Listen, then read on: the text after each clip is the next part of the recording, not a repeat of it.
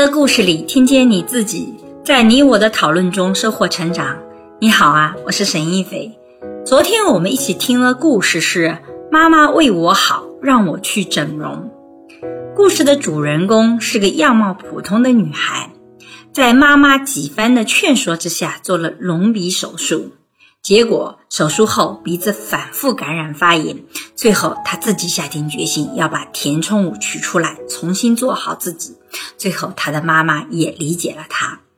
那在开始今天的讲述之前，我很想问问你：你相信通过整容变美就能让一个人人生变好吗？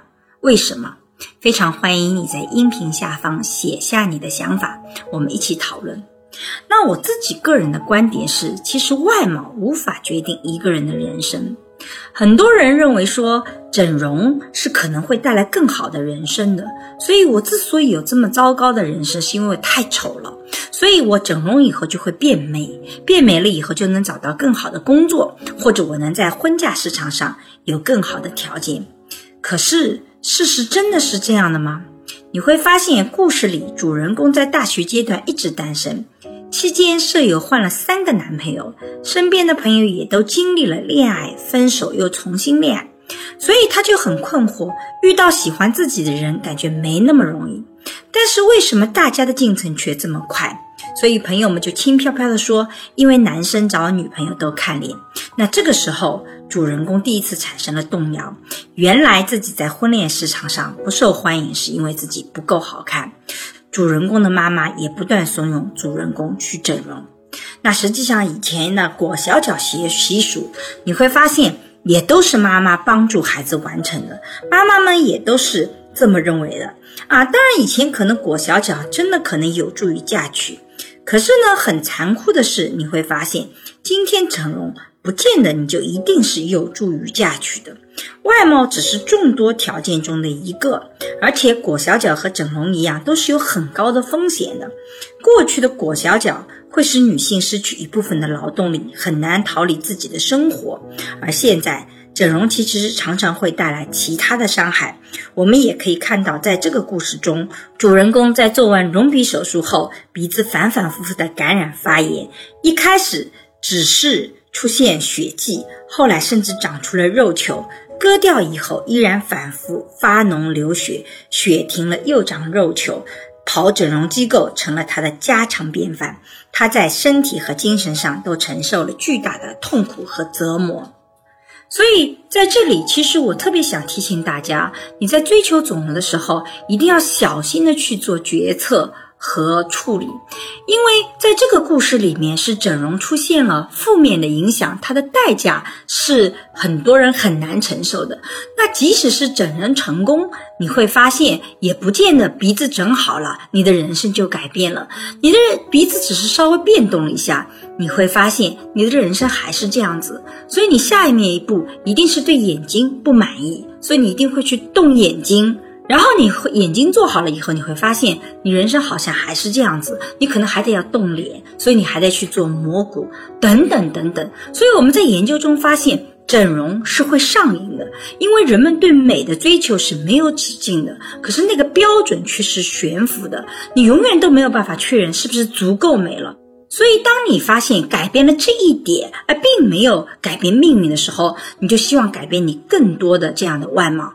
你永远都会发现自己不够好，你就会发陷入到这个不断追求的漩涡中去。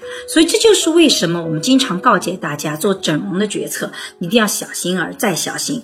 你除非是觉得自己真的某个地方已经影响了功能性的啊，让你觉得已经非常不正常了，否则的话，整容还是要小心它背后后面的那个上。上瘾的行为。那第二点，我们特别要讲的是，不要轻易代替别人做决策。在这个故事里，我还看到了另一个更为严重的问题，就是主人公的妈妈代替他本人做了这个整容的决定。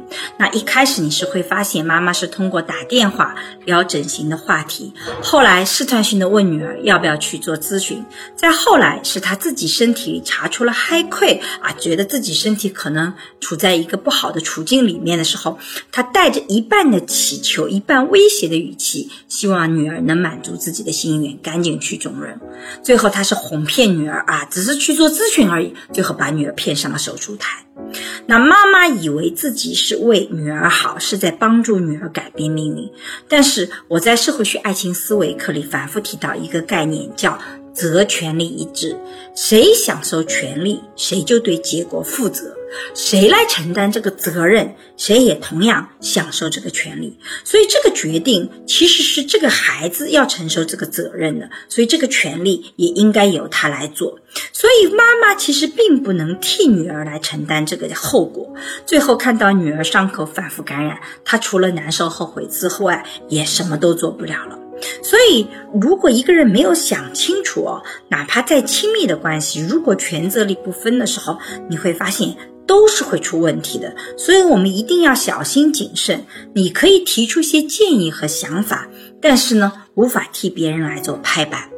那第三个呢，我在这里还是要强调一下，我并不是反对去追求美，我们觉得追求美没有任何的问题，但是我们一定要意识到，美的标准其实不是单一的，而且追求美的方式也很多。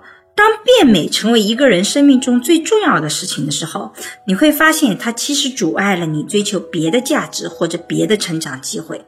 其实，在这个故事里，简单的回顾一下女儿的心路历程，你就会发现，女儿比妈妈更明确的知道自己的问题并不在这里，只是妈妈不愿去听取孩子的声音。